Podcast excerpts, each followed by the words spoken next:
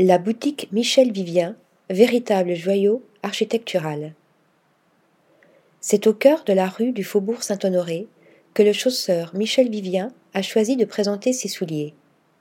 Pour concevoir sa boutique, il s'est associé à l'architecte Sophie Dries.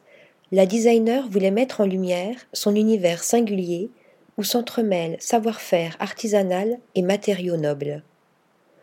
Dans ce joyau d'une centaine de mètres carrés, se cache un étage secret.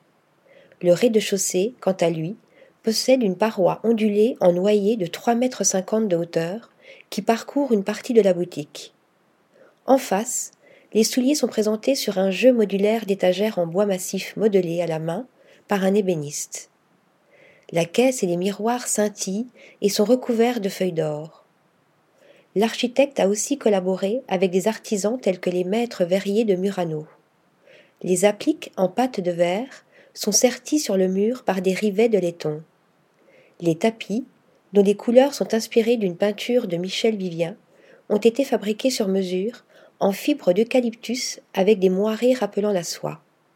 Enfin, le cuir que l'on retrouve sur certains éléments de la boutique est un invariable entre chaussures et architecture. Article rédigé par Flora Di Carlo.